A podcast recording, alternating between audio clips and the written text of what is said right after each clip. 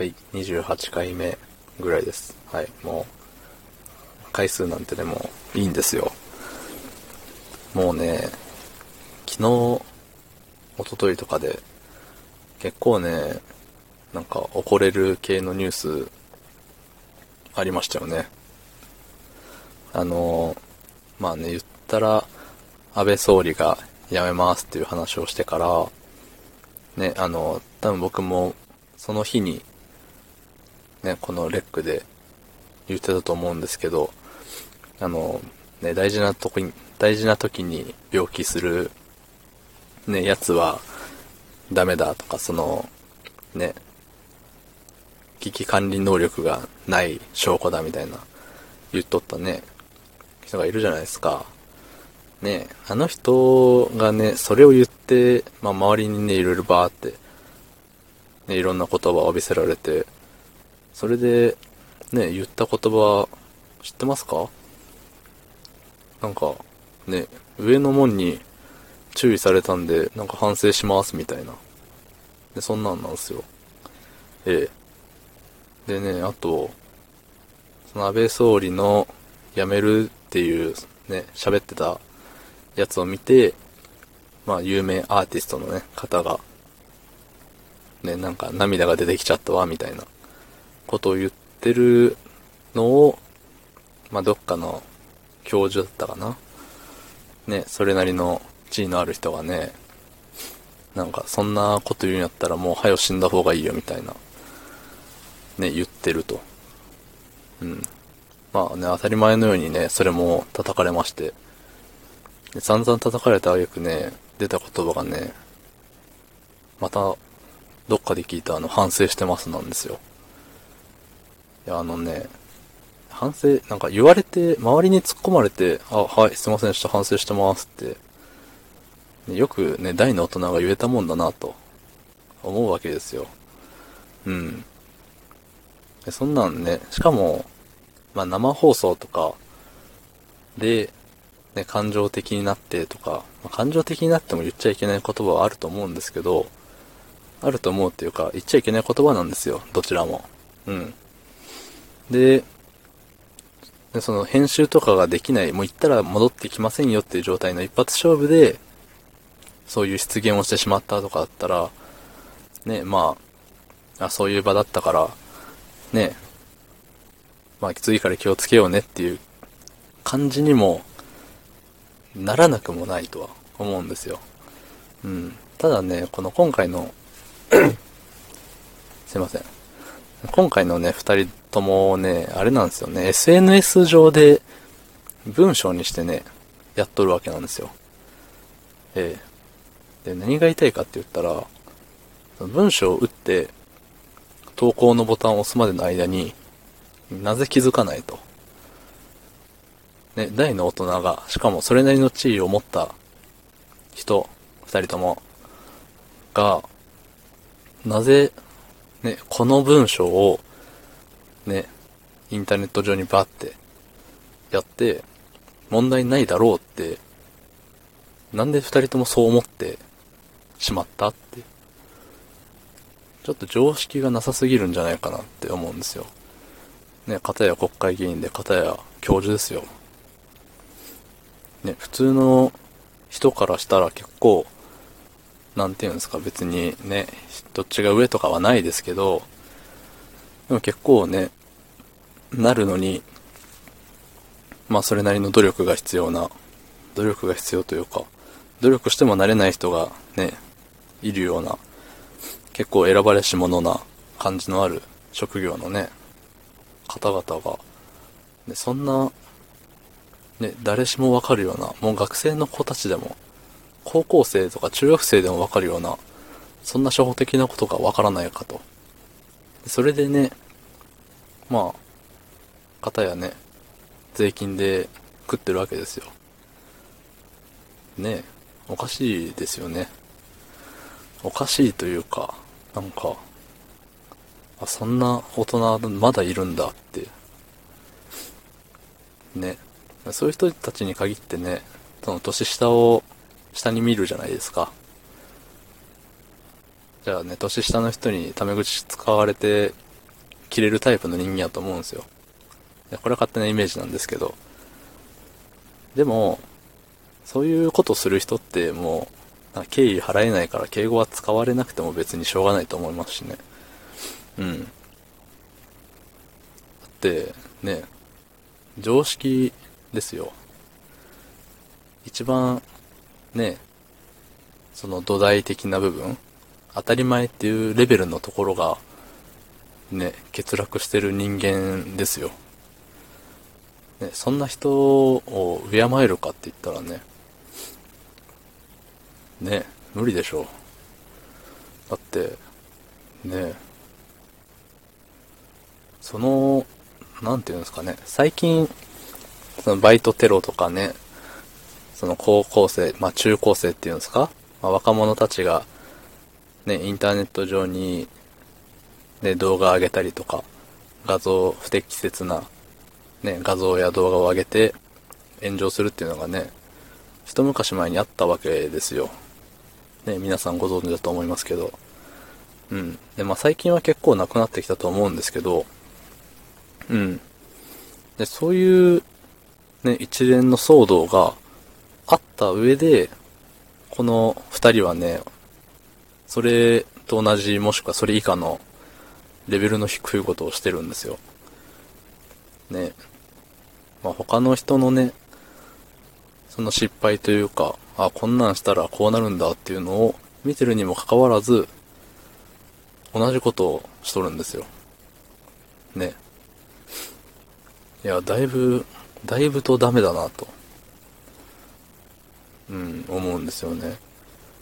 いや、もっとね、いや、なんだろう。普通だったらやらないじゃないですか。だから別に、そんな、でも普通でいいんですよ。最悪。最悪普通のレベルでいいんだけれど、ね。まあよくもそういうことができたなと。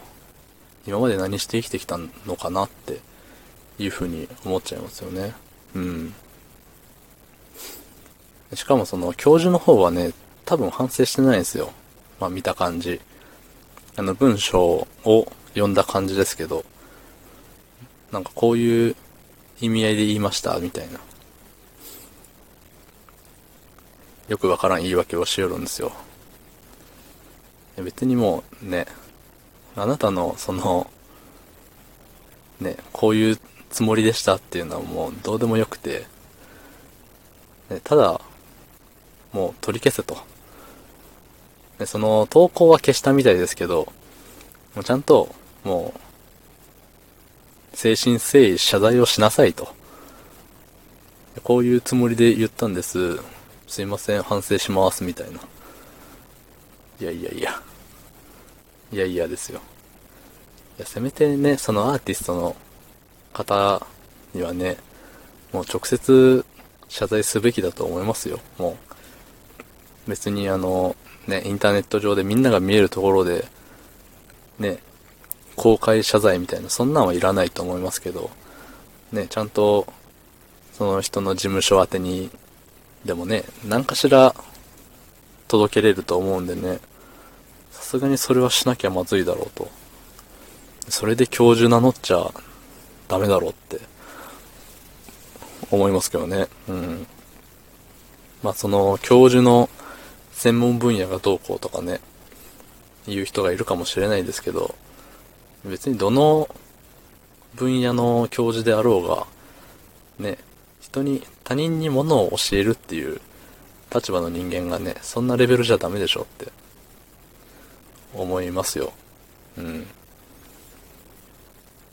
だしね、まあ、前にも言ってた、ね、議員の人がね、ああいうことするっていうのも、ね、みん、まあ、みんなが選んでね、あの人を国会議員にしてるんで、ね、そこはちょっと何とも言えないですけど、まあでもいずれにしろね、うん、みんなに選んでもらって、みんなの税金で食わしてもらってっていう人間がね、そうじゃダメだろうと思うんですよ。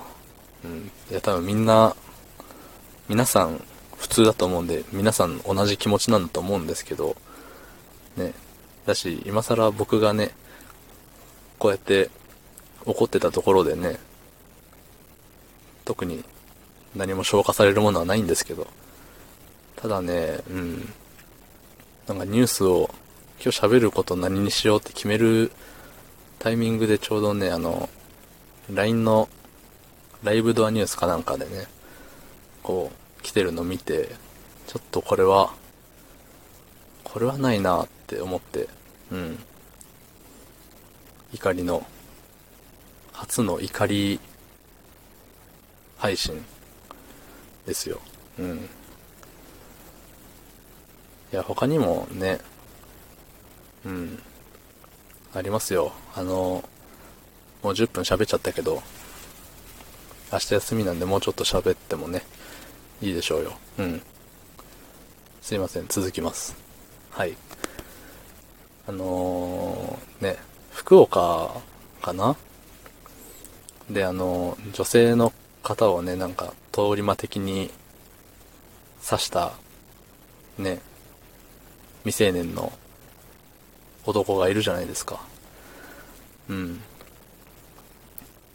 で、ああいうことが起きると、絶対ね、あの、被害者側の素性はさらされるのに、加害者側は、何も、ね、何歳少年とか、ね、全然誰かわからんような感じで報道されるじゃないですか。それ逆だと思うんですよね、やっぱり。ね、少年法がって言ってるけど、そういうことするやつにね、もう改善は見込めないと思うんですよ。いや、理由とかはまだ聞いてないですけど、聞いてないっていうか、多分出てるけど僕はまだ見てないんですけど、そのニュースだけね、聞いて、ね、また少年法があって話かよって思うんですよね。もう数年前からというかもうずっとね、言われてると思うんですけど、この少年法って誰のためなんだろうって思いますよね。そのね、まあ、人権がとか、綺麗なこと言ってますけど、ね、いや、そのやられた側からしたらね、その加害者の人権なんて正直どうでもいいんですよね。ね、だって、命取ってるわけだし、ねじゃあ君に何ができるっていう話ですよ。君がどれだけ、ねどれだけ何かをしたところで戻ってくる命ではないですし、ね、それで、まあ、遺族の方々とかはね、あまあそんだけ頑張ってるんだったらもう、ね、もう普通に生きなよとか、いや到底言えるもんじゃないですよ。絶対。いや、自分はその立場になってないからね、こんなこと言ってもね、しょうがないかもしれないですけど、うん。その少年法によって守られた人は、結局、まともな人間になるのかってとこなんですよね。